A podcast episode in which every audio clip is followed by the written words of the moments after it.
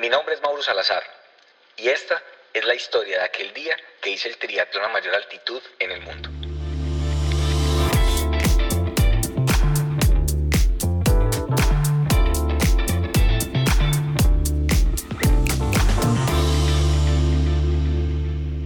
Sean todos ustedes bienvenidos a un nuevo episodio de Aquel Día Que. El día de hoy eh, vamos a estar conversando con Mauro Salazar. ¿Cómo estás, Mauro? ¿Cómo te va? Bien, mi hermano, feliz, hermano, de poder conversar otra vez con vos. Teníamos, teníamos rato tratando de, de tener esta charla. Eh, estamos en Manizales, estamos eh, en, en el cierre, en el post-evento del Festival de la Montaña. Un evento que los dos tuvimos la oportunidad de, de- de vivir, de estar allí durante, durante el fin de semana. Eh, y un evento que pues los dos le tenemos muchísimo cariño, ¿no? Sí, creo que ahí tenemos un punto de conexión fuerte. Hemos vivido cosas muy bacanas en ese festival. Y pues esta oportunidad que estuvimos los dos como desde el mismo lado, Hmm. desde la barrera, fue, fue una experiencia bien diferente, muy bacana. Yo la disfruté mucho. Sí, muy bonita y sobre todo uno no se da cuenta y se choca con, con, con situaciones y con personas que, que traen una historia y te la cuentan en los cinco segundos que tienes contacto con ellos y, y ¡buah! te, te, te rompe un poco, ¿no? Pero de manera Sí. bonita. Yo había tenido como, como mm, en algún momento como esa ilusión de, de poder estar en una llegada de, de una carrera entregando medallas. Ok. Yo lo había, lo había pensado en algún momento, no había tenido la oportunidad y ahora que hice, pues que hago parte del Festival de la Montaña ya de manera permanente, cuando me dijeron, Mauro, a- apóyanos acá que creemos que, que puedes darle como un, Un toque. un, un toque chévere a la gente cuando llegue y conectarle ahí con un poquito de energía, pues yo estaba feliz, hermano, pero, pero ellos decían como que, que yo le, le diera un poquito a la gente y terminé fue recibiendo, hermano, una cantidad de energía pues impresionante, unas historias súper bonitas. Fue, fue bien, bien conmovedor, o sea, fue, fue Sí. impactante. Muchas, muchas historias bacanísimas. Sí, uno, uno no se imagina lo que, lo que está viviendo cada, cada persona que, que le- se le pasa por adelante, ¿no? De acuerdo. Y ayer Entonces, se nos eh, pasaron como 400 por delante.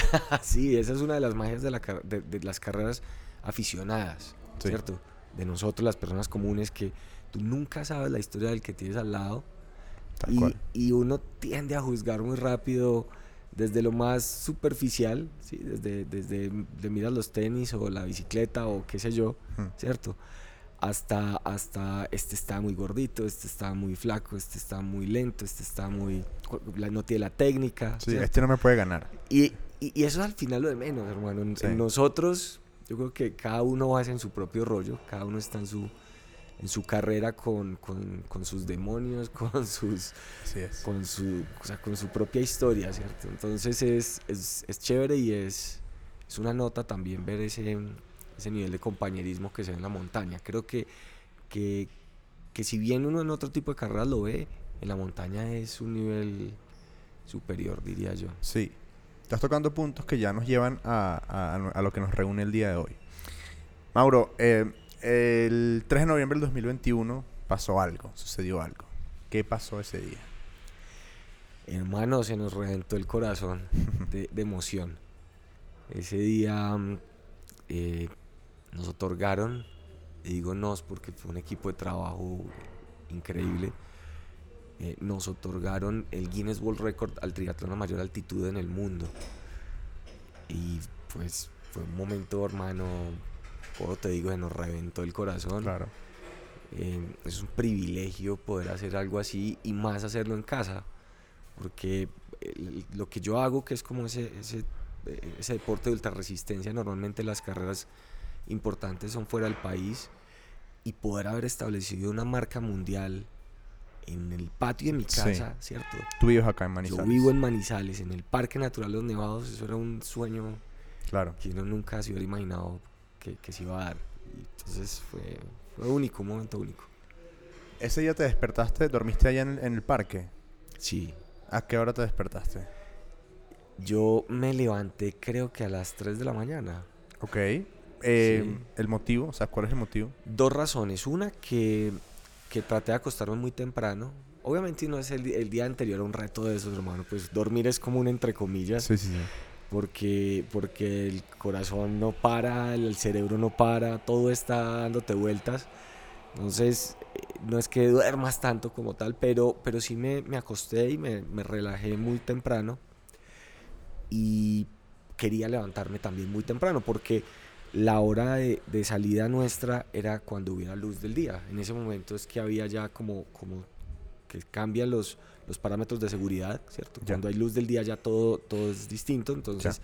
nosotros esperábamos a que hubiera luz del día, teníamos un protocolo e inmediatamente entraba el agua y terminé entrando el agua creo que a las 7 de la mañana. Entonces, las 3 de la mañana me, me, daba el tiempo suficiente para, para, yo soy lento, sí, yo soy lentico, entonces para hacer como como todo mi, mi, mi, pro, mi propio protocolo de, de, organizar mis cosas, de, de, cambiarme, de prepararme mentalmente, de, desayunar tranquilo, todo ese proceso que tenía que hacer y, y a esa hora me levanté sin despertador, sin nada.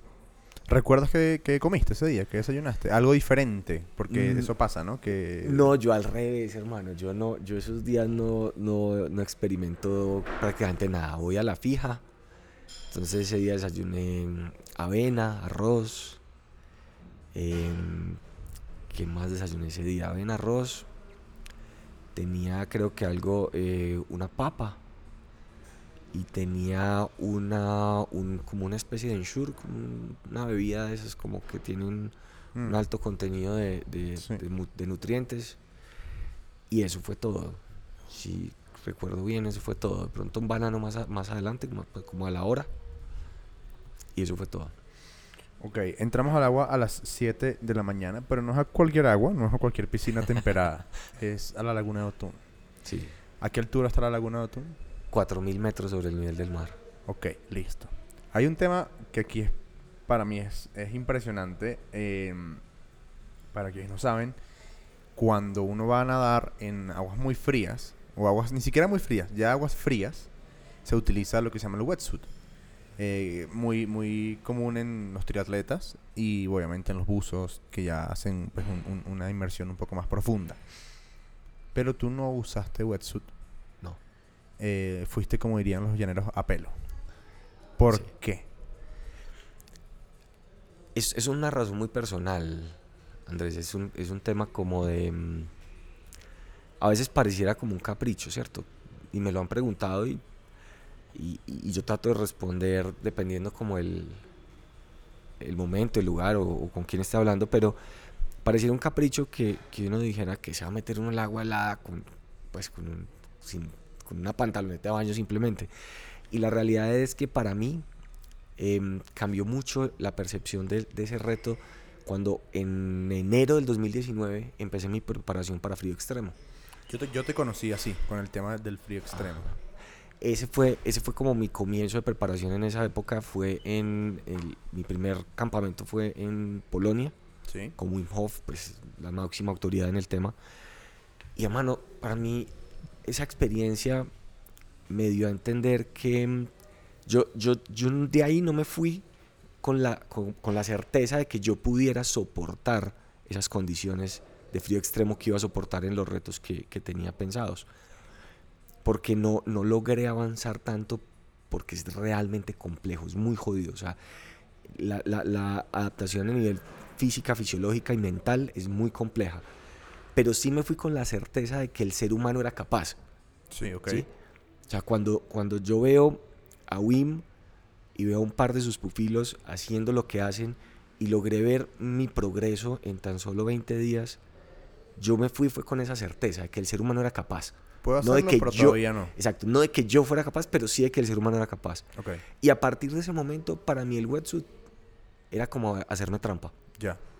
A mí no me, o sea, nadie me hubiera cuestionado si hubiera usado un wetsuit. Por supuesto. Nadie. Yo me pongo un trabajo de neopreno de 3 milímetros o de 7 y nadie me iba a cuestionar.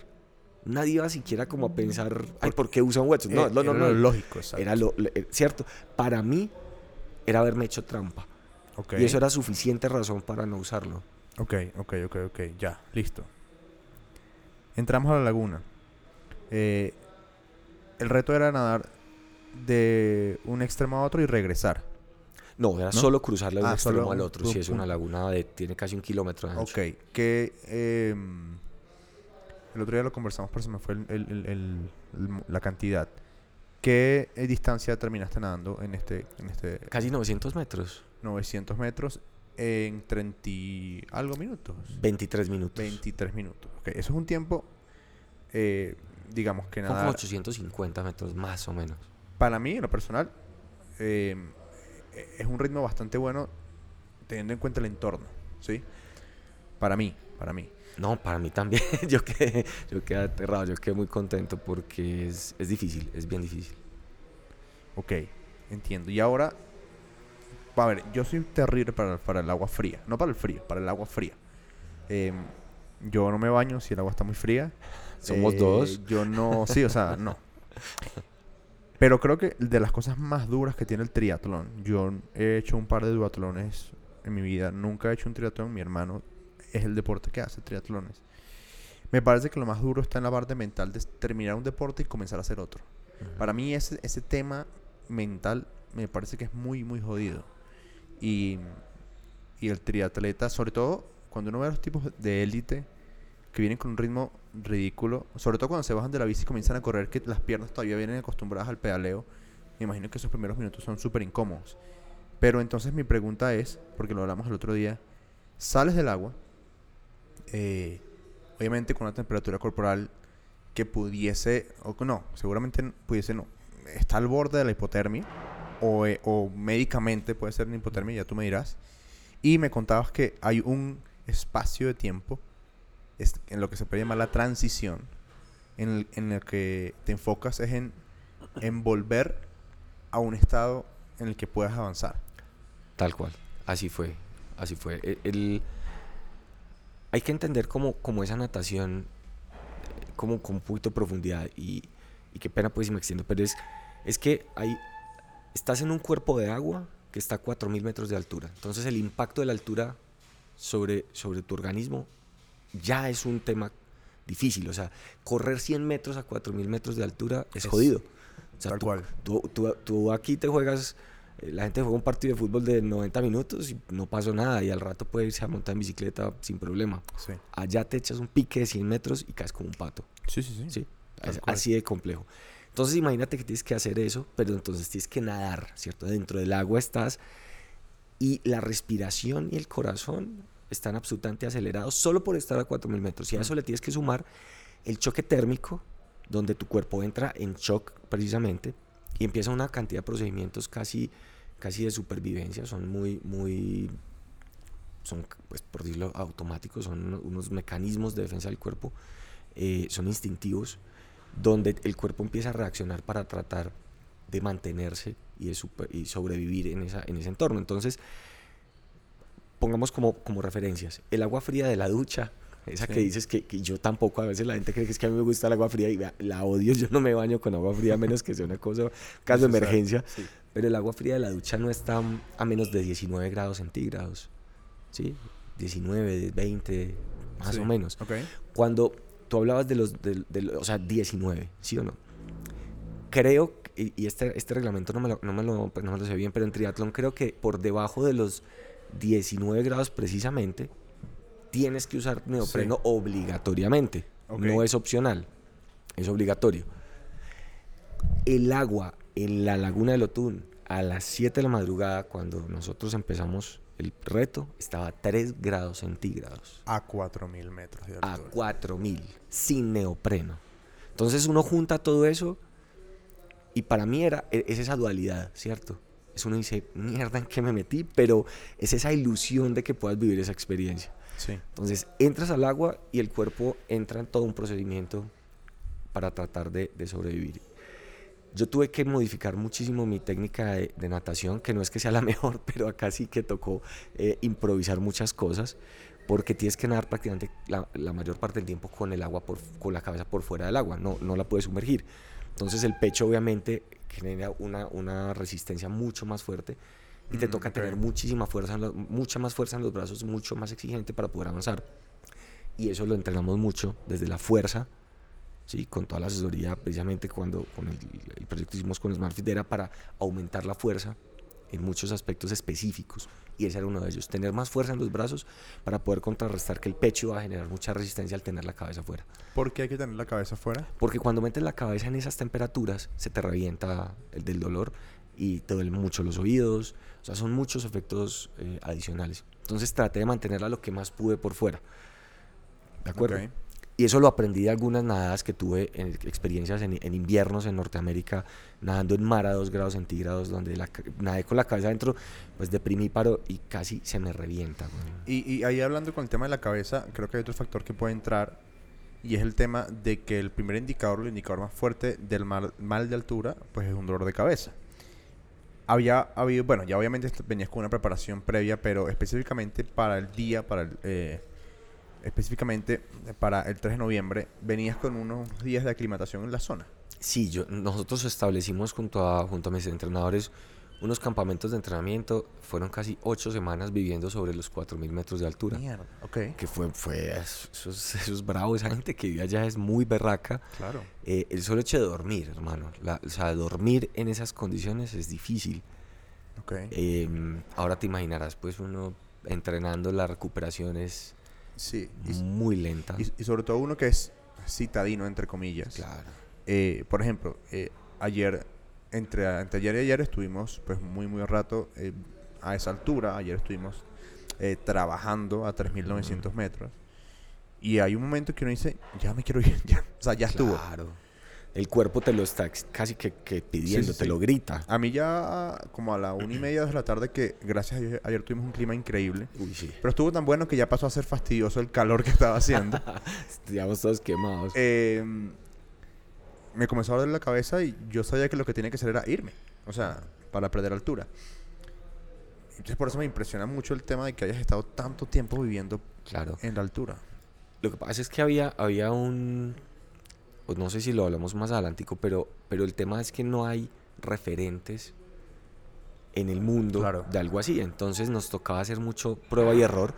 Lo único que está claro desde la ciencia es que un proceso de adaptación en altura sí necesita por lo menos de 19 a 21 días para que tu cuerpo genere una mejora significativa, ¿cierto? Y a los 10 días la pierdes. Entonces a nosotros nos tocaba organizar lo- el cronograma muy, muy, muy, muy preciso para poder llegar con un pico de adaptación eh, en altura y no irlo a perder. Ya. Y además, de pronto es, es complejo porque un reto de estos no es solo la parte deportiva, sino que entonces me tocaba la última semana ir a Bogotá a atender prensa, por ejemplo, y patrocinadores. Entonces, eso- esos calendarios eran muy complicados y nos tocó jugar mucho con eso, pero, pero finalmente la preparación sí se notó y marcó toda la diferencia. Es, es un proceso eh, muy impresionante ver el la respuesta del cuerpo y de la mente en, estos, en esos meses de preparación. Fue Claro. uf, una nota. Hay, hay un tema eh, de, que, me- que para mí es fundamental y que lo hemos hablado mucho durante el fin de semana, que es el tema de la seguridad. Eh, a esta, a- en, este, en este contexto, en este, en este espacio, a esa altura, eh, pues la seguridad es fundamental y sobre todo creo yo que la capacidad de respuesta que debe tener el equipo en caso de que algo suceda. Sí. Am, ¿qué, eh, qué- qué protocolo o qué sí qué protocolo de seguridad había? Este, sé- pues sé, sé que trabajaste con Mancho, Sí. eh, Germán Jiménez, un crack, em, pero ¿qué, ¿qué medidas había que tener presentes? Imagínate una cosa, cuando uno llega a un, a un evento donde hay, pues a cualquier tipo de evento, hay unos protocolos de, de seguridad, ¿cierto? Sí. Lo que la gente de pronto no, no capta en ese momento es que el protocolo, o sea, el procedimiento o, o el proceso de seguridad no, no es que se, se plantea para ese día, no. Eso arranca meses y meses atrás. O sea, toda la parte de seguridad nuestra, tanto a nivel médico, logístico y demás, arrancó muchos meses antes de, o sea, inmediatamente se, se, se plantea el desafío y se, se establece, listo, esto es lo que vamos a hacer. Empieza un grupo médico a trabajar desde la seguridad médica, uno logístico desde la seguridad ya en campo, y así cada una de las, de las personas del equipo empieza a desarrollar sus protocolos de seguridad. Entonces, eso fueron meses de trabajo. Hubo, nosotros hicimos visitas de reconocimiento, hicimos dos simulacros, uno en la zona del Ruiz y otro en la zona del Santa Isabel. Y todo eso fue lo que nos permitió ir ajustando el protocolo de seguridad en los diferentes frentes. Entonces, somos muy juiciosos, tanto en la seguridad como, como mm, a nivel de, de médica, de salud. Entonces, por supuesto, toda la parte de seguridad se trabajó con los médicos. El equipo médico tenía cardiólogo, el deportólogo en general, cardiólogo, neumólogo, em, electrofisiólogo. ¿sí? Ok. Eh, creo que se me pasa uno, no me acuerdo quién se me, se me pasa uno, Un eran, eran cinco y, y sí, fisioterapeuta, por supuesto, porque de hecho incluso había ejercicios de fisioterapia que nos ayudaban a recuperar más rápido o acelerar de alguna manera la circulación sanguínea después de salir del agua.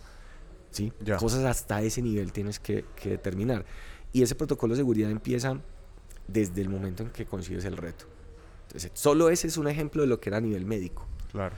Entonces, a nivel ya en campo, Mancho, que es como dices un crack, eh, él ha sido mi, mi director de seguridad en los, en los últimos retos y él estableció junto a su equipo de trabajo todos los procedimientos, tanto en agua como en la bici, como en el atletismo al final, y el protocolo de seguridad del descenso.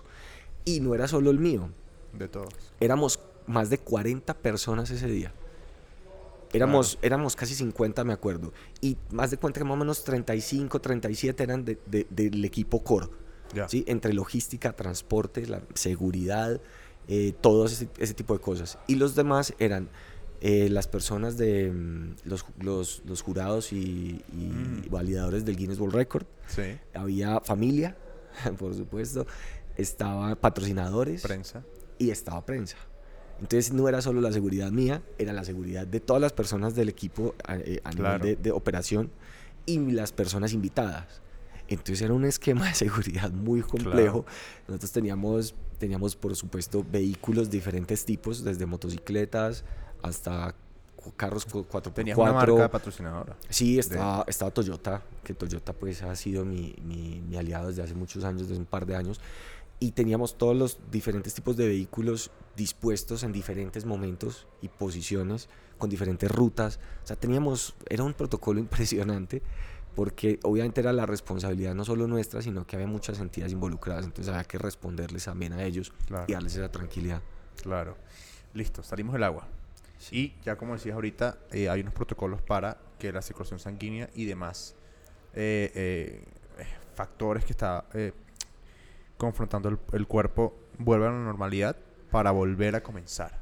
¿Cómo es ese proceso? Porque el otro día hablamos del tema. Sí, salgo, salgo del agua con signos de hipotermia clarísimos. Sí. era lo previsto, estaba, estaba claro que, que así iba a pasar y conforme a eso, a partir de todos esos campamentos y aprendizajes del pasado, ya teníamos un protocolo de recuperación. El equipo fue impecable en ese protocolo y me demoré 17 minutos en recuperarme. ¿Y qué es recuperarse?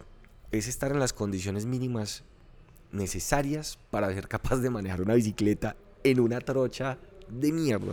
Ok. Eso es lo, lo que nosotros necesitábamos lograr. No es, no es que ahí sí se paró, ya está bien, arranque. No, era que fuera capaz de manejar una bicicleta en Sí, un exacto. terreno, pero un desastre de carreteras.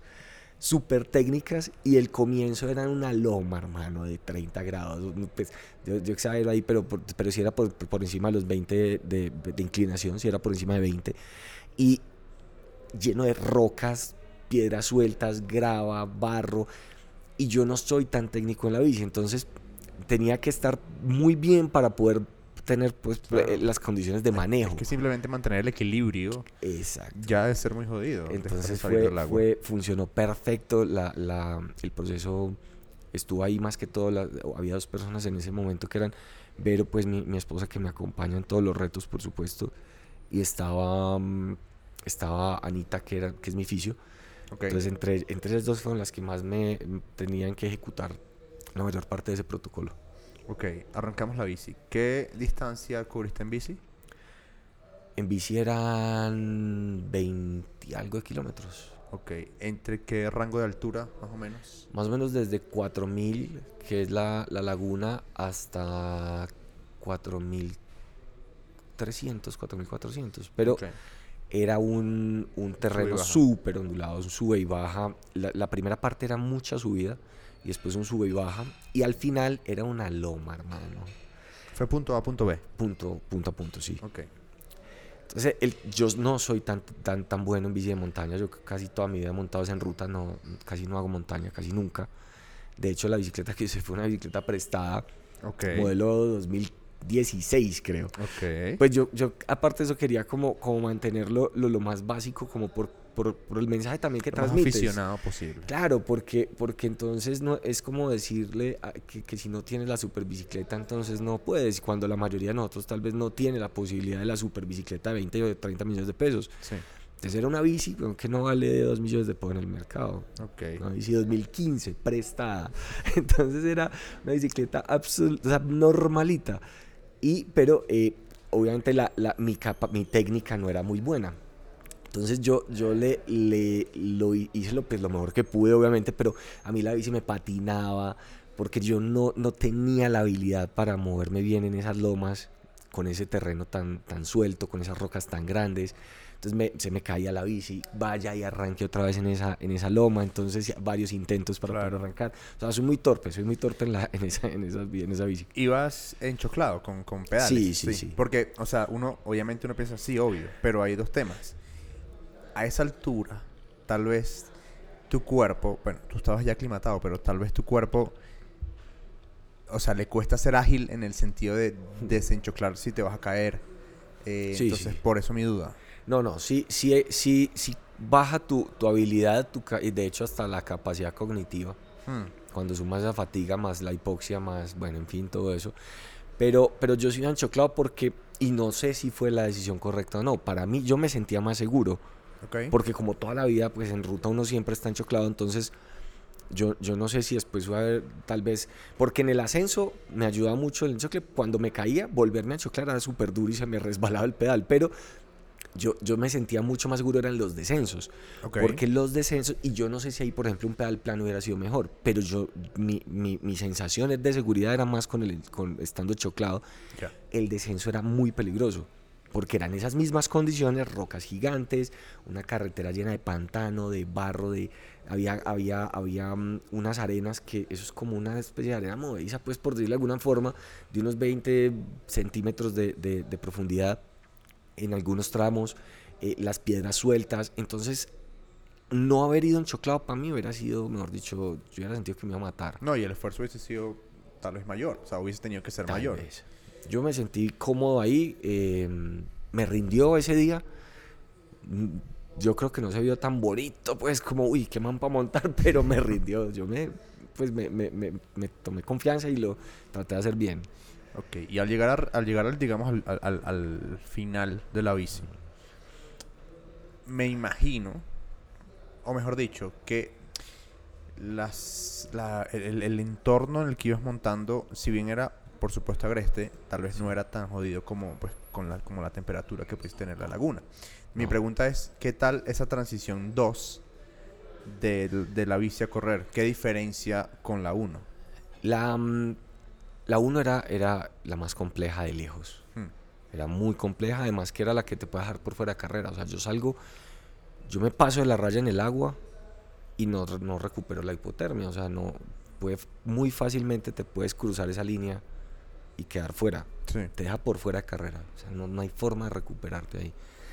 Em, la otra, yo llegué con las piernas reventadas, pero por el último ascenso. El último ascenso es muy largo, muy pendiente y un terreno muy complicado, muy Ok. complicado. O sea, si es, los que han ido a los parques naturales saben cómo es eso. O sea, eso es muy jodidas esas carreteras. Sí.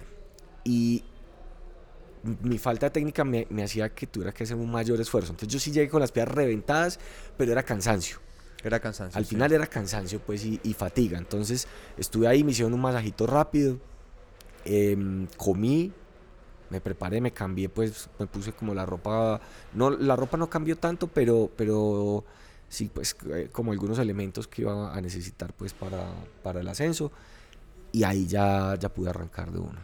Fue una mucho más corta pues.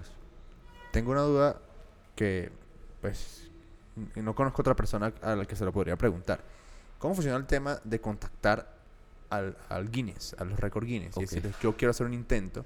Y cómo, de alguna forma, como convencerlos de que vayan a certificarlo. Porque me imagino la cantidad de locos que habrá alrededor del mundo Eh, yo voy a hacer el récord de la mayor cantidad de palitos removedores juntos y... Sí, eh, ¿Cómo convencerlos de que vayan a revisar eso? Eso, eso es un tema mm, también en parte comercial, o sea, ellos tienen una, ellos nacen como una entidad que busca eso, reconocer los grandes logros como del ser- de la humanidad y como todo en la vida se va volviendo también en parte negocio, entonces es como una mezcla, ellos son, ellos certifican al que junta los palitos, Sí. sí, pero digamos que es como un proceso distinto. Entonces el de los palitos tarda meses, tiene que mandar unas evidencias, se la devuelven, o sea, es un proceso como diferente. En este caso, y más cuando hay, por ejemplo, marcas involucradas, nosotros tenemos un Smartfit, un Toyota, ese procedimiento es muy, muy riguroso. Ok. Y tú tienes que presentar el proyecto. Después de que presentas el proyecto, eso es un, es un proceso lento, mientras ellos lo revisan, te hacen mil preguntas, las respondes, vuelven y te preguntas, es un ir, ir y venir hasta que, hasta que llega un punto donde dicen, ok, ya entendimos de qué consiste el reto y aplicaría en tal categoría y tal cosa, ¿cierto?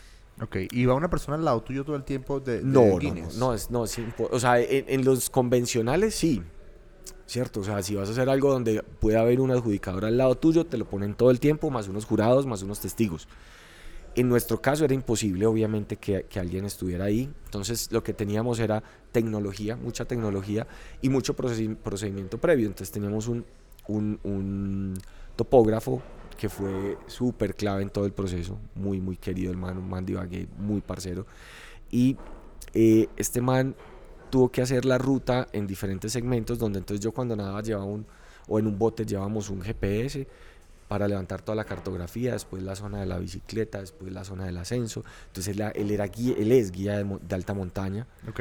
Entonces eh, hicimos todo el levantamiento topográfico de- del, del sitio y después entonces yo tenía que usar, yo tuve que usar cuatro relojes Polar, ¿sí? Tuve que usar cuatro porque en cada segmento tenía, yo llevaba dos, uno general que arrancaba desde que comenzaba hasta que terminaba y otro en cada segmento.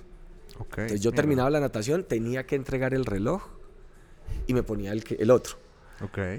Entonces tuve que tener, tenía cuatro relojes durante todo el procedimiento Ok. y toda esa evidencia la bajan a unos computadores y ahí la revisan casi que en tiempo real mientras yo la mientras ya yo terminaba el segmento y salía una moto con ese reloj más las cámaras más las, las tarjetas de memoria de las cámaras al centro de control que teníamos establecidos para el adjudicador.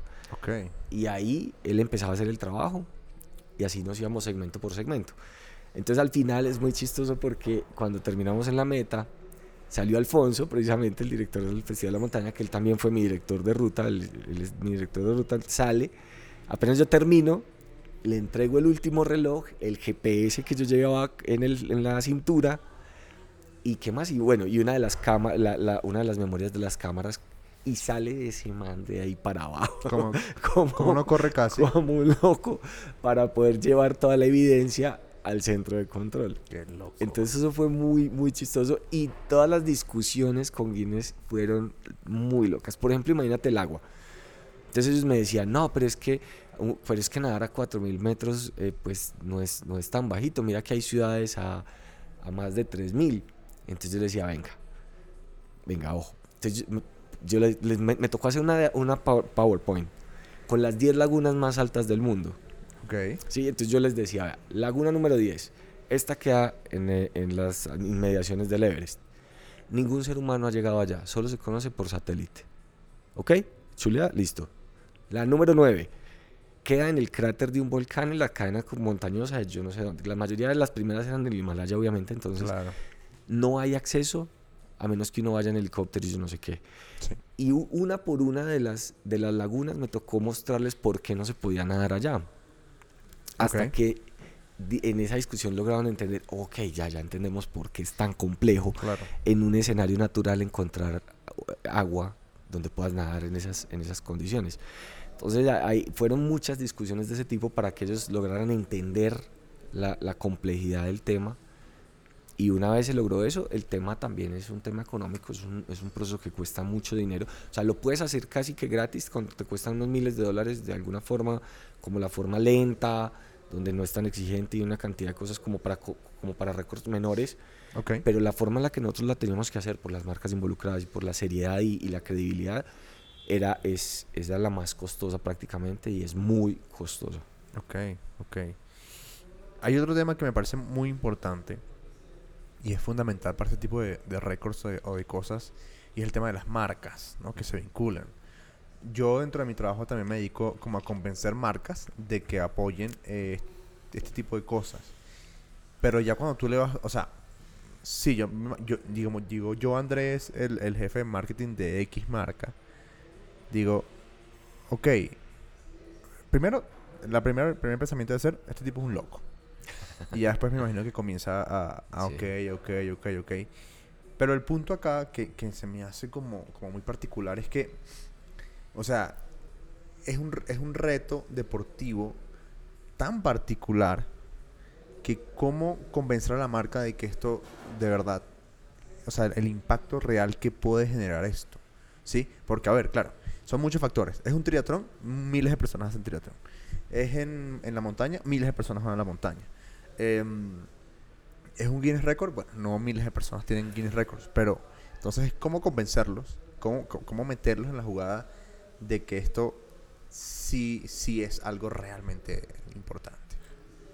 Es un, eh, como tú dices, es uno de los procesos más, más complejos y más demorados poder encontrar las marcas correctas porque son muchos factores. Tiene que ser una marca, en mi caso, yo voy a compartir como lo que, lo, cómo es nu- nuestro procedimiento. Ok. Lo primero es que tiene que ser una marca que está conceptualmente alineada contigo.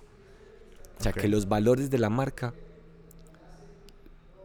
hagan, haga- tengan sentido con los valores tuyos. Sí. ¿De acuerdo? Porque no es, no es, no se trata de un tema, o sea, no se trata de forzar las cosas y yo no necesito simplemente un cheque, no, yo necesito un aliado de verdad. Entonces necesito siempre marcas que estén conectadas con lo que conceptualmente es Renacer y lo Sí. que personalmente es Mauro Salazar.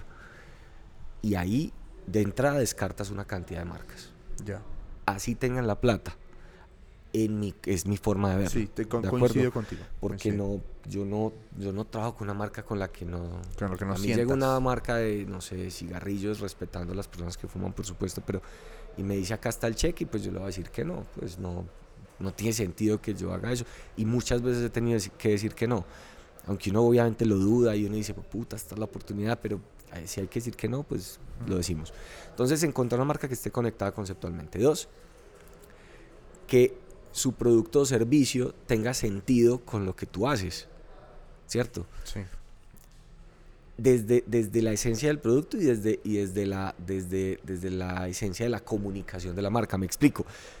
Yo, yo no me veo eh, en, un, en, un, en un Porsche, pues qué Claro. sé yo, ¿cierto? Yo no soy eso. O sea, es como si yo me pusiera un Rolex. Sí. Yo no soy eso.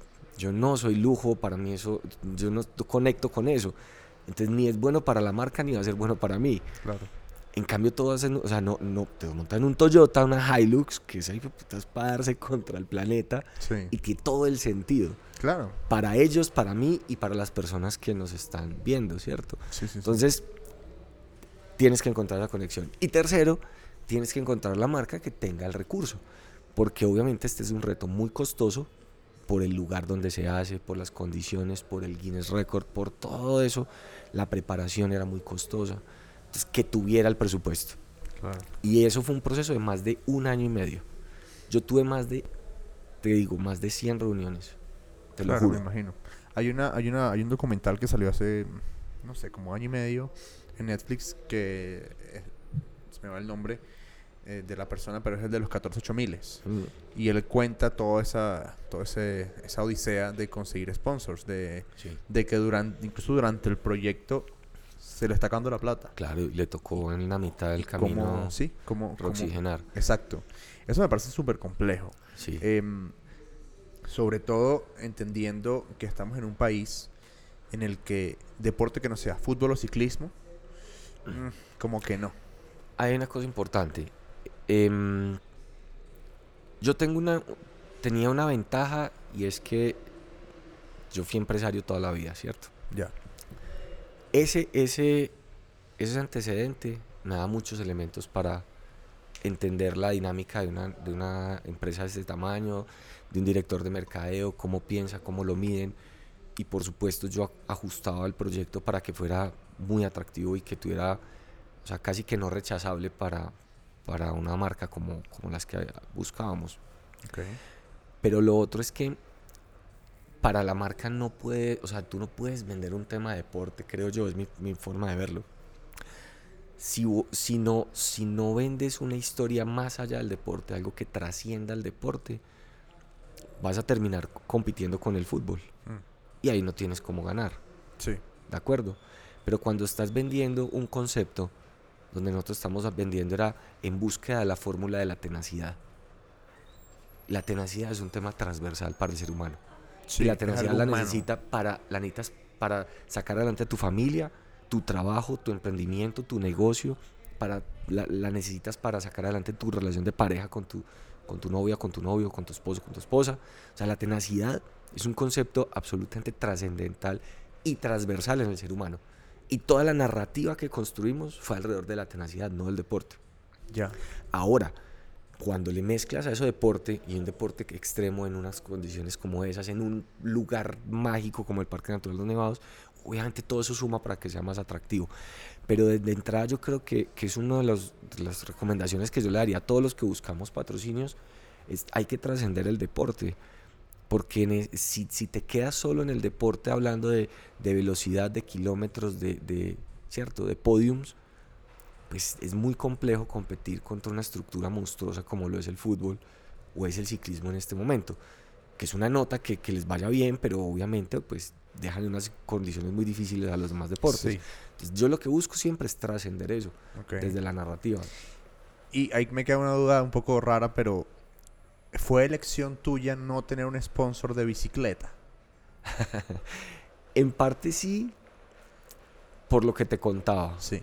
Por eso mi duda. ¿Cierto? Y, mm, y, porque cuando, y porque también sabía que era un proyecto tan costoso que era difícil. Yo, yo tenía algo también claro y yo, yo decía, después de este esfuerzo tan hijo de puta que hemos hecho, hmm. yo no voy, o sea, las, yo le voy a dar todo el protagonismo a las marcas que se la juegan por nosotros.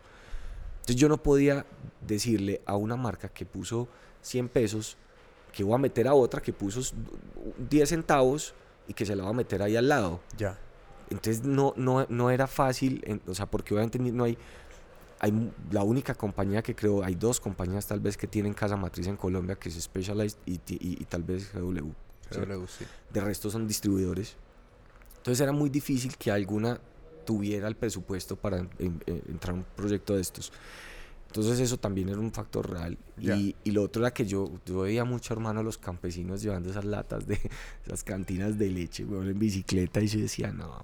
Traté incluso, te, lo juro, de, de, de, conseguir una bicicleta de esas, pero no nos daba por, por, pues porque ya realmente era muy rígida y se podía desbaratar en, una, en unos descensos de esos. Pero, pero en algún momento, eh, como por hacer un homenaje como a todas las personas de, del campo que, que trabajan en sus bicis, entonces fue como una mezcla de cosas. Te bajas de la bici y eh, nuevamente para mí de lo más difícil que tiene el deporte es cambiar el chip, cambiar las zapatillas eh, y decir, bueno, ahora tengo que hacer un recorrido a pie que termina en la cumbre del Santa Isabel. Háblame de eso porque una cosa es, una cosa es correr, una cosa es hacer eh, alta montaña y otra cosa es hacerlo después de haber nadado en una, en una laguna de 4.000 metros, haber hecho bici en un terreno muy complejo y ahí sí comenzar a correr. Sí, es, es, sí, es muy duro. Es muy duro por, por el desgaste acumulado, es difícil de explicar. Sí. Es... Em, había como, había como dos elementos, había un la preparación nos funcionó muy bien, o sea, nos equivocamos mucho por lo que era experimental, realmente no había nada en el mundo, de hecho, de hecho eh, eh, mis entrenadores en este momento están haciendo papers y, presentando proyectos de investigación alrededor del reto, que es una nota, pues poder poner como un granito de arena ahí a nivel de creación de conocimiento en, el mundo.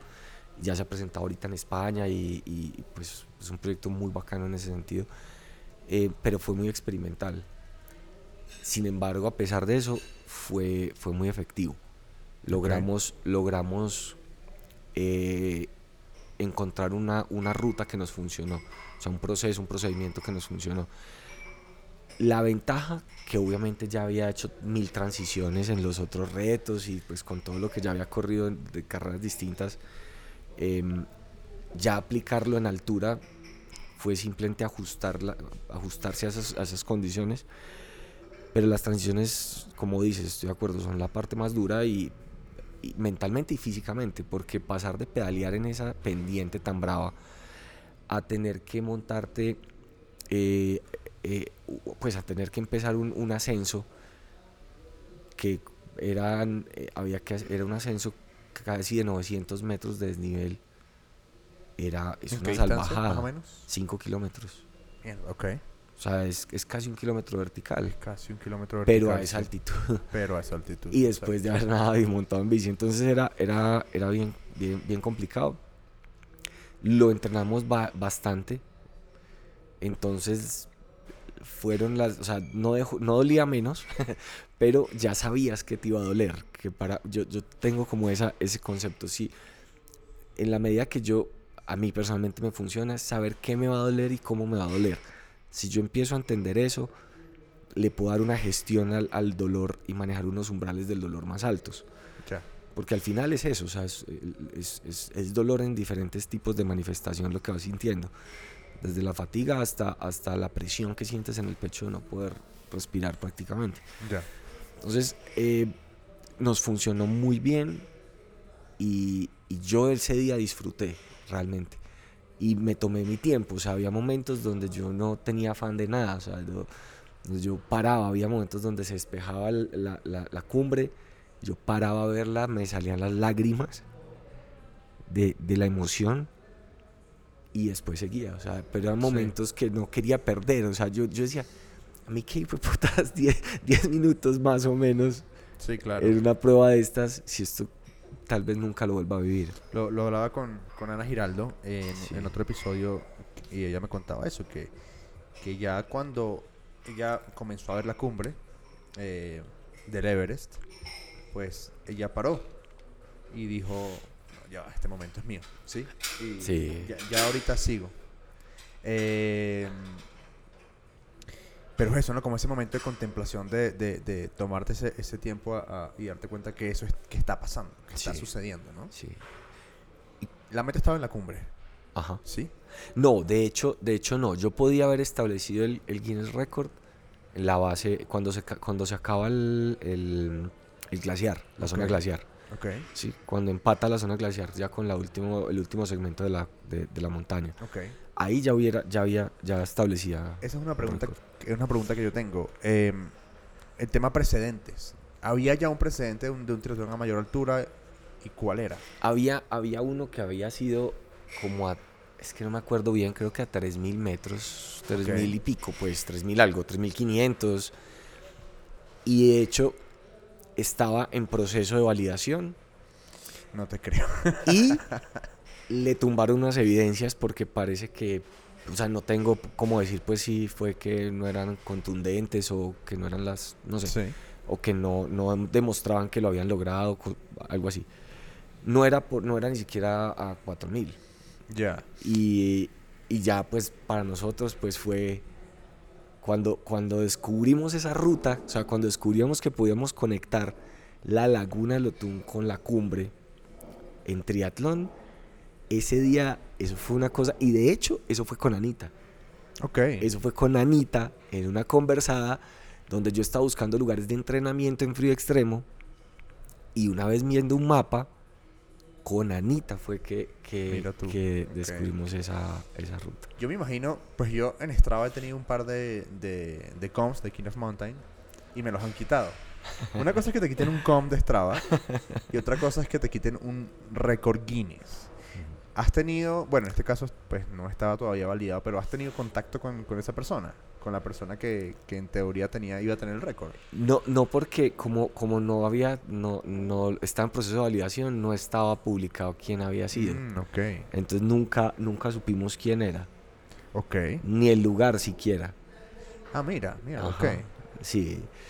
Ahora ya, ya lo que si uno espera es obvio que si alguien lo rompe, pues aplauso, pues, puta, porque pues primero, le- o sea, mis respetos Porque, porque, tú sabes lo que hizo. Sí, sí, sí, sería el primero pues en hacerle barra.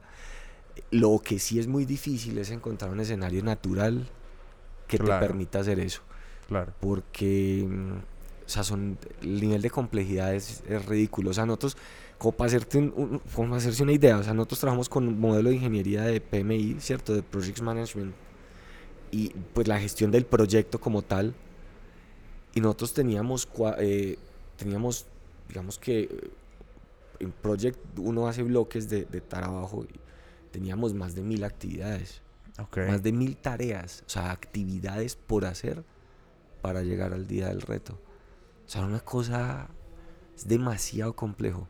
Claro. Son demasiadas cosas por Son resolver. demasiadas cosas para que... Sí, no es un tema deportivo, o sea, eh, Exacto. El que crea que simplemente ir y nadar y montarse una bicicleta Y prender la cámara. no la logra ni por equivocación. Cre- Creo que, que ahí, en, su, en su debida dimensión, coincido contigo con el tema de los eventos que nosotros organizamos. ¿no? La gente, la gente solo ve el durante y ve solamente un lado del escenario, pero todo lo que hay alrededor. Yo, yo lo cuento así, con, yo lo cuento con una, una fábula que me inventé, que es la fábula del banano. Y es, yo le digo a la gente, para que tú te comas un banano picado por la mitad a- en el kilómetro 15 de la carrera, ese banano ha hecho un viaje gigante y ha pasado por muchas manos para que esté ahí listo y preparado para que tú te lo comas En ese momento. en ese momento y que esté fresquito y que no esté eh, abollado ni nada. Entonces creo que, que, que es eso, ¿no? Lo que tú dices de la cantidad de tareas que hay que hacer para que suceda algo que uno, y, y, pues que no se malinterprete, que uno termina viendo en un reel o en un video de un minuto, Claro. ¿no? Todo lo que pasa para que, para que llegues ahí. Eh, el- la meta, digamos, final del, del, del reto era en la cumbre. Sí, pe- pero perdón, te voy a, te voy a interrumpir ahí que Sí. dijiste una cosa que, que yo estoy súper de acuerdo, hermano, y es que hoy en este mundo donde, donde cualquier contenido de más de 15 segundos ya es largo, Sí. ¿cierto? Y un contenido de 5 minutos es eterno y nadie se lo va a ver. Em, ver un resumen de un reto o de una carrera, ¿cierto? En mi caso o en el caso cuando somos organizadores de carreras, Sí. ver eso en un video de un minuto o en un reel, como dices. En mi caso, de, o sea, en el caso nuestro del, del reto Nevados, ¿sí? ese minuto de ese video representaba para nosotros tres años de trabajo casi. Claro. ¿sí? Y no solo el trabajo nuestro, el trabajo de semana, que fue nuestro, es nuestro aliado. Yo soy generador de contenido de, de, de- de medio semana, o sea, de, de Ok. grupo semana. Ok. Se la jugó. Smartfit fue el patrocinador principal y se la jugó. Y Toyota se la jugó. ¿Cierto? O sea, no era. O sea, la, lo que hay en esos últimos tres años, claro, uno lo ve en un minuto, pero. pues, puta, son muchas cosas. Son mil tareas, Y- literal. Y, y claro, eso, eso genera como una percepción de inmediatez muy brava. Mm. Y, y, y yo siempre trato en estos espacios, cuando uno tiene como la oportunidad de profundizar un poquito, de, de recordarlo, porque la vida no es un doble clic. Sí.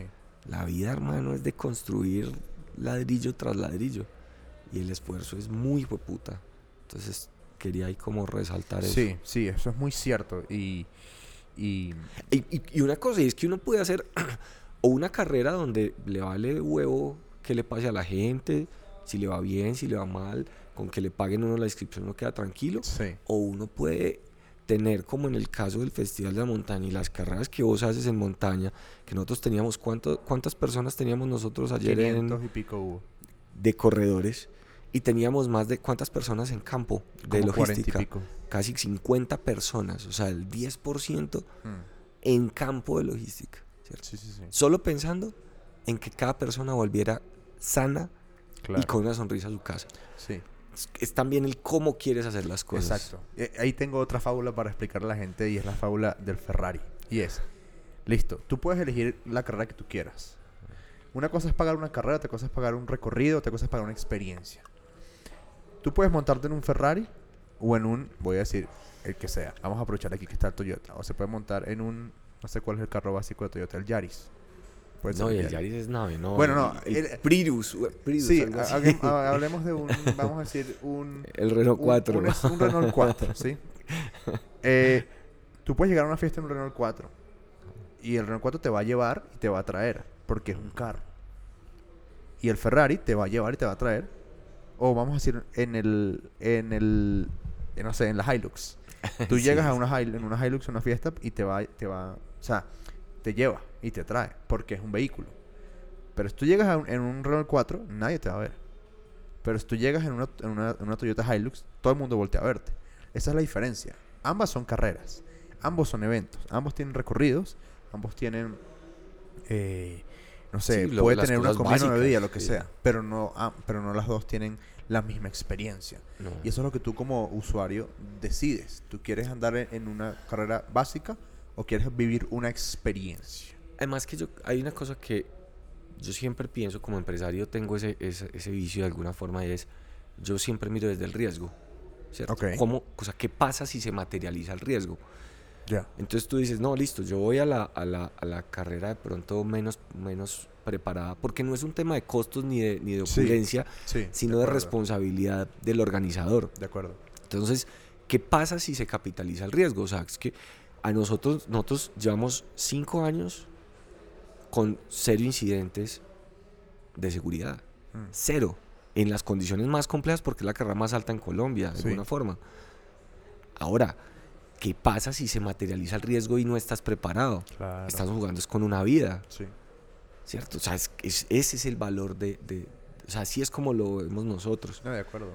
Y por eso es que somos tan cansones con, con las condiciones, con la seguridad, con la, con, con la creación de conciencia alrededor de lo que se va a hacer. Claro. Es que tiene que ser así. Tiene que ser así. Porque el día que pase, Exacto. si no estás preparado, el impacto es brutal para Sí. todos los involucrados. Así es. Mm. La meta estaba arriba, en la cumbre. Pero, bueno, ya entramos a eso. Pero quiero que de una vez conectarlo con lo siguiente. Y es que lo hablaba también con Ana. La cumbre es la mitad del camino. Sí. Después toca bajar. Últimos metros. ¿Qué, qué, qué- qué pasa por la cabeza de, de- de alguien que está a punto? Porque yo siento que sí. De, de- de lo que te conozco. Siento que sí. Es que sea un récord Guinness. Sí. Brutal.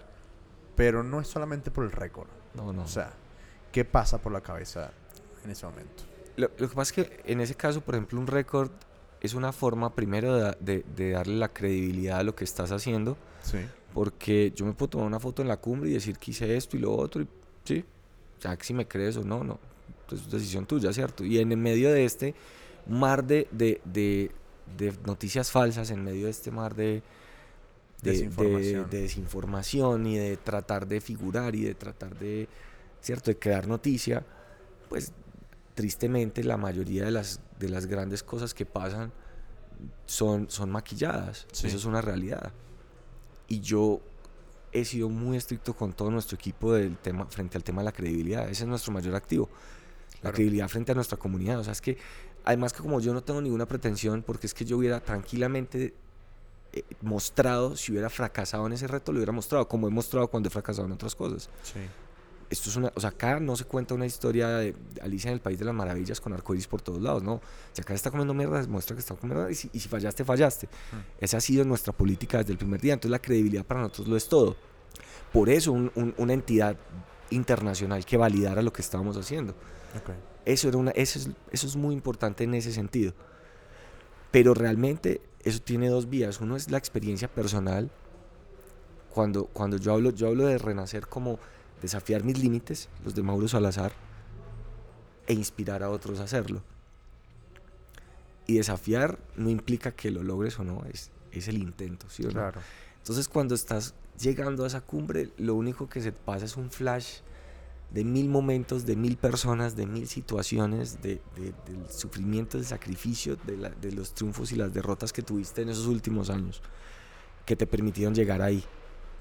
Em, yo tenía en, ese, en, ese, en, eso que dices de, de que la cumbre es la mitad del camino, yo había, yo tenía, había tenido una conversación con Mancho, Sí. que fue muy bonita porque yo le decía a Mancho, em, Mancho, marica, ¿cómo hacemos la- el regreso? Donde yo llegue reventado, ¿qué hacemos? Y Mancho me dijo, vea Mauro, usted concéntrese en llegar, hijo Mátese sin tener que matar y esté tranquilo que nosotros, así sea cargado, lo, Lo- bajamos de la cumbre. Y el equipo que nosotros teníamos de alta montaña eran los mejores montañistas, yo creo que de, o sea, de Colombia en esas condiciones no, no podía haber mejores. O sea, era un equipo impresionante. Entonces yo tenía esa certeza de que yo me podía desmayar allá arriba y podía dar hasta el último aliento y puta por tratar de lograrlo. Y sabía que contaba con ellos para que me- llevaran de regreso. Eso es fundamental. Y esa seguridad me permitió darlo todo. Fue, esa conversación no se me borra de, de- de la, de la mente, porque eso fue uno de los elementos que, que me dejó tranquilo. Porque hay una, hay una cosa que es muy bacana, hermano, en estos retos, y es que el, el trabajo en equipo es tan importante que llega al punto donde tú pones tu vida en manos del otro. Sí. ¿sí? Mi tarea, la de Mauro Salazar, mi tarea era dar la vida por llegar a la cima. Esa era mi tarea. Y yo no puedo mentalizarme con que, ay no, si está muy duro me devuelvo, si me da un dolorcito aquí me devuelvo, si empieza a nevar me devuelvo, si tal cosa me devuelvo. No, mi mente tiene un solo objetivo. Y mi seguridad yo la delego en ellos. ¿Por qué? Porque es que mi, capa- mi- mi- mi capacidad cognitiva en esas condiciones está en el piso. Claro. Yo no tengo el, suficientemente, el suficiente criterio para saber en qué momento tengo que parar por cuestiones de salud. En cambio, ellos sí. Y ellos tenían todo un protocolo que se había coordinado con la parte médica y demás para saber exactamente en qué momento me podían parar. Ok. Entonces es un, un- un nivel de, de- de- de relación súper profunda donde estás en serio poniendo literalmente tu vida en manos de tu equipo. Ese era el nivel de confianza que nosotros teníamos en ese reto. Entonces yo decía, listo, sí, ya sé que estos manes me bajan y yo confiaba 100% en ellos. Claro. Afortunadamente, pues llegamos. Ese día el clima, el clima fue duro, pero manejable. Y después de que llegamos a la cima, yo, me que, yo no me quería bajar, güey. Yo estaba allá, hermano. Y llegó un momento donde se despejó. Yo no sé si has hecho cumbre en esa, en Santa Isabel. Es la cosa más brutal porque cuando se despega, eh, se despeja en la cumbre, en la cumbre centro, vos ves las otras dos cumbres, ves el Tolima, o sea, ves 360 grados. Ok. Fue el momento más emocionante que yo haya vivido en mi vida. ¿Qué me iba a querer bajar de allá, weón? Claro. No, es una cosa muy bonita. Y, y, y, y esa es, es duro porque lo, lo que tú dices, tú que te vas a querer bajar, pero es- Sí. eso es básicamente lo que tienes que hacer. Sí, Comenzar a bajar para que el cuerpo no se, no se, no se Mm. desgaste más. si no se descompense más, sí. Em, estás arriba, le entregas el reloj, le entregas la memoria a Alfonso Sí. y hágale mijo. Comienzas a bajar ya, vamos a decirlo de una manera muy, muy, muy cómoda, ya tranquilo. Sí, sí, sí. Feliz, sí. Eh, llegas a- abajo, me, me imagino que el, el grueso del equipo estaba en donde comenzaba el, el- el atletismo. Sí, o sí. en la zona de conejeras, sí. Esperando. Ahí era como un campamentico. Ok. Pasa el asunto. Ya digamos, pues no es oficial todavía en ese momento. no es oficial. ¿Cómo, qué pasa para que se vuelva oficial? Sí. Empieza, pero mira, te cuento como, como detalles bacanos.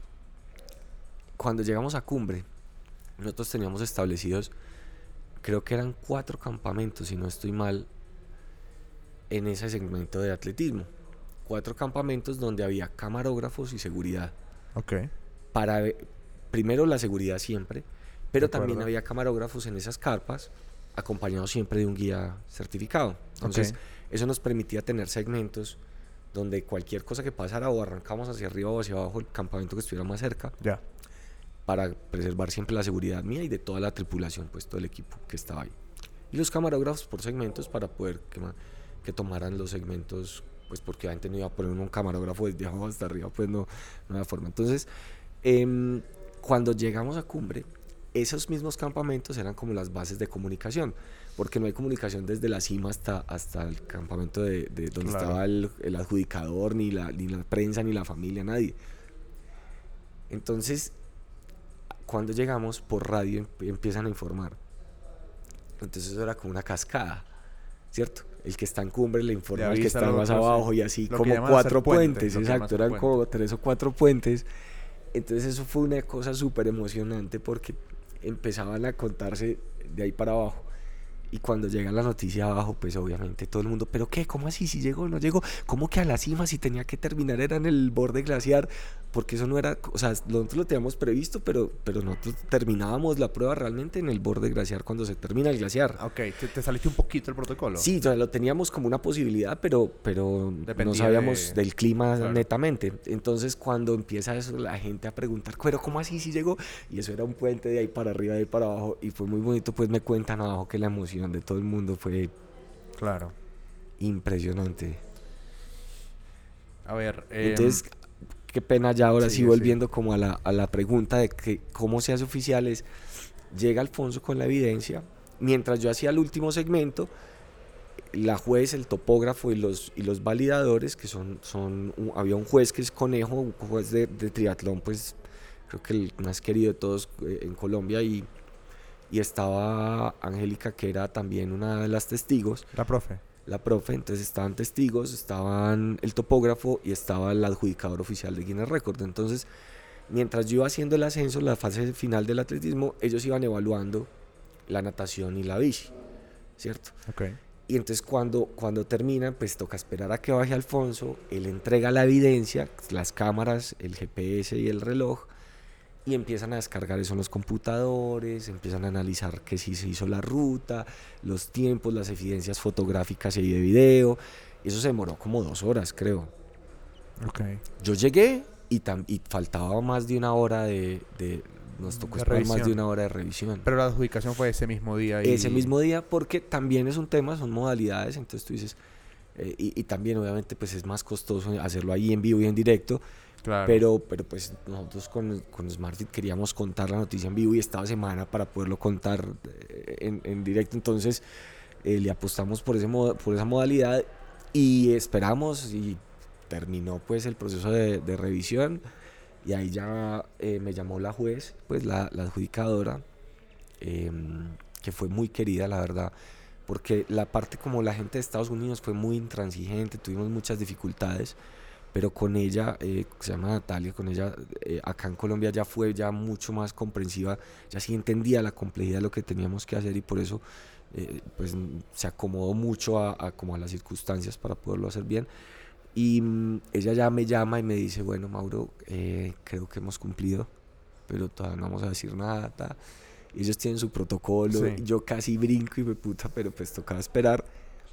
Y después de eso, ella empieza su protocolo, a hacer el anuncio, entonces habla de la entidad, de qué es lo que hace, porque es tan importante reconocer esos grandes logros de, de, de- pues, de la humanidad. Y finalmente entonces dice, eh, pues siendo hoy tal fecha, ta, ta, ta, ta, y eres, eh, se te otorga el Guinness World Record, ta, ta, ta, y ahí sí todas, Claro. ya la emoción más hijo de puta. No, Ahí hay una, una pregunta que me surge eh, recordando cuando hablé con, con Anita.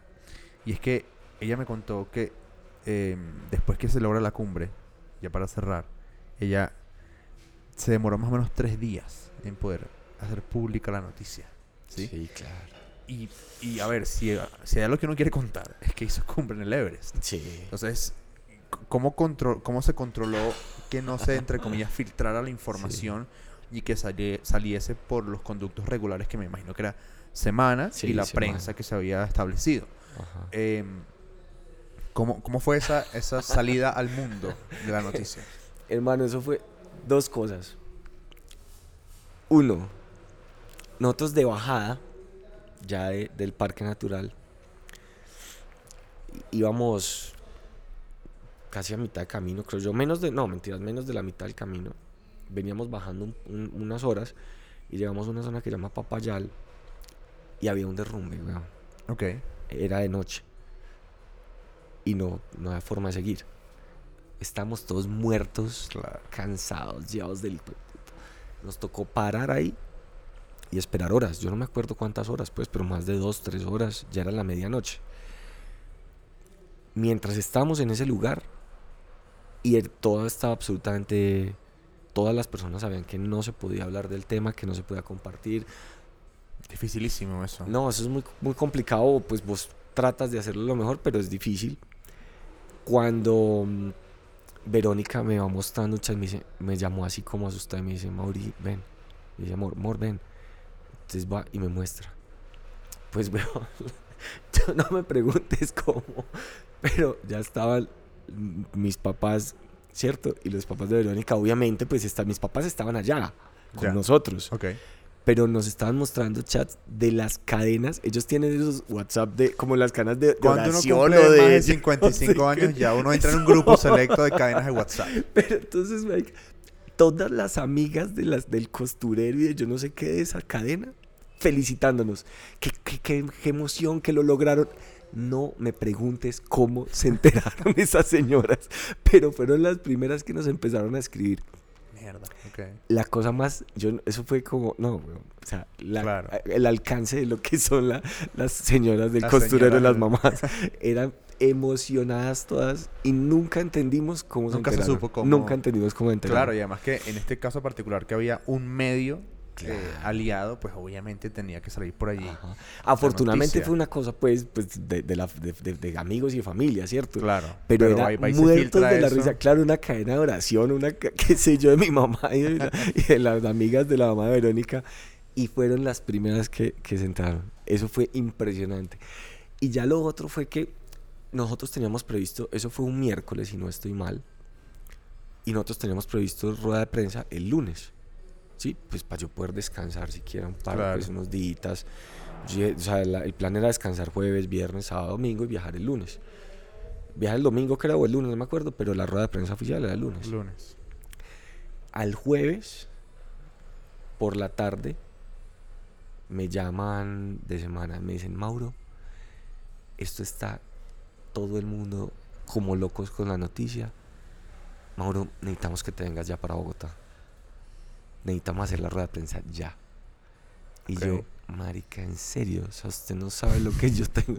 Yo llevaba semanas por fuera de mi casa viviendo en la montaña.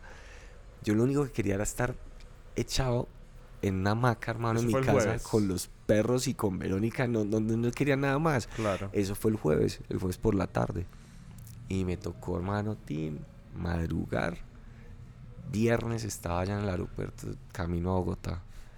Y rueda de prensa, obviamente los medios con otros han sido demasiado queridos. son- o sea, nosotros tenemos una red de periodistas amigos que nos tratan supremamente bien. Y eso pues se conecta con todo. Primero como con ese cariño que, que, que nos tienen los medios, que nos tiene la gente, que eso es una cosa que yo no termino de agradecer. Y también con el- el- lo que le devuelves a las marcas. Sí. Nosotros tuvimos más de un millón de dólares en Free Press, que es una cosa salvaje. Es una cosa salvaje. Impresionante. Un millón de dólares en Free Press. Entonces, eh, pues eh, valió la pena, obviamente, pues haberse venido y, y, y porque en serio los medios han estado muy, muy pendientes siempre de nosotros en estos últimos años. Entonces era también la forma como de agradecerles y demás. Yo después de eso, la verdad, yo quedé como y sin recuperarme bien. Nunca, porque después eso empató con otras cosas y nunca tuve como el momento de, Sí, de tranquilidad. de tranquilidad. Pero bueno, son cosas que a veces se le salen a uno de las manos. Bueno, co- cosas que pasan. Te iba a hacer una pregunta pues que, que hago en todos los episodios y era ¿qué hiciste al día siguiente? Sí, como... Pero bueno, ya, ya me contaste que, Sí, que na- intentaste nada. descansar. Exacto, intentaste descansar Sí, y, y te Y tratar de, noticia. tratar de creértela, porque es que Claro. uno, uno, uno le, no le cabe en la cabeza lo que habíamos acabado que de, de lograr, porque es que no es, o sea, era un- es un desafío como vos dices, hay, hay gente que, que puede correr montaña, hay gente que, que ha nadado en altitud, pero nunca un ser humano había logrado hacer las tres cosas en un triatlón a esa altitud, nunca. Claro. Entonces fue una cosa, o sea, como entender eso que logramos y hacer historia desde acá, desde, desde, el- desde la ciudad en la que naciste, desde el departamento Mm. de Caldas en donde naciste. Eso fue una cosa muy bonita. Claro. Bueno, todo esto que acaban de escuchar eh, sucedió el 3 de noviembre del 2021. Creo que en parte, eh, y ya, ya lo conversamos durante el episodio, un día es el resultado de años, ¿sí? Pero este, es- es- este espacio va de eso, de lo que pasó ese día y de cómo te sentiste. Eh, Mauro, nada, infinitamente agradecido contigo por, por el espacio, por el tiempo. Es una historia que, que para mí es, tan particular, sobre todo, que para mí es lo más bonito y es como que el, el, el core de, de lo que yo hago, eh, lo que me gusta hacer es que es deporte aficionado. Sí, ¿sí? sí, sí, de y, acuerdo. y, y- y eso me parece de lo más, de, de lo más cool de, de esta historia, que, que lo hace alguien que, como tú siempre lo, lo- lo hablas, alguien normal, ¿sí? Alguien que no, no, no destaca por sus tiempos, pero sí por sus resultados. Y eso me parece brutal. Así que nada, este, hay que felicitarte, nada, agradecerte por, por la manera en que le llegas a la gente. Eso me parece muy especial. No, hombre, eh, gracias. Y nada, ojalá pronto te podamos volver a tener con otro récord. No te pregunto, porque yo, yo soy así, no te pregunto eso de, bueno, ¿y ahora qué vas a hacer? No, porque a mí no me gusta que la gente prometa cosas, a mí me gusta que las haga. De Entonces, acuerdo. el día que pase, bueno, Volveremos a conversar. volveremos a conversar. Muchas gracias, Mauro, de verdad. No, mi hermano, gracias a vos. Comparto ese tema del, de- del, del deporte aficionado como, como una escuela para la vida. Em, y trascender, trascender tiempos, trascender distancias. Esto puede significar muchísimo para cada uno y va a ser una historia distinta para cada uno. Entonces, que cada uno la viva como le toque, como le parezca y que la disfrute. Así es. Esto fue otro episodio más de Aquel Día Que. Te cuida mucho, nos vemos pronto. Chao, chao. abrazo, mi hermano, y abrazo a todos los que nos están escuchando el día de hoy. Chao, chao.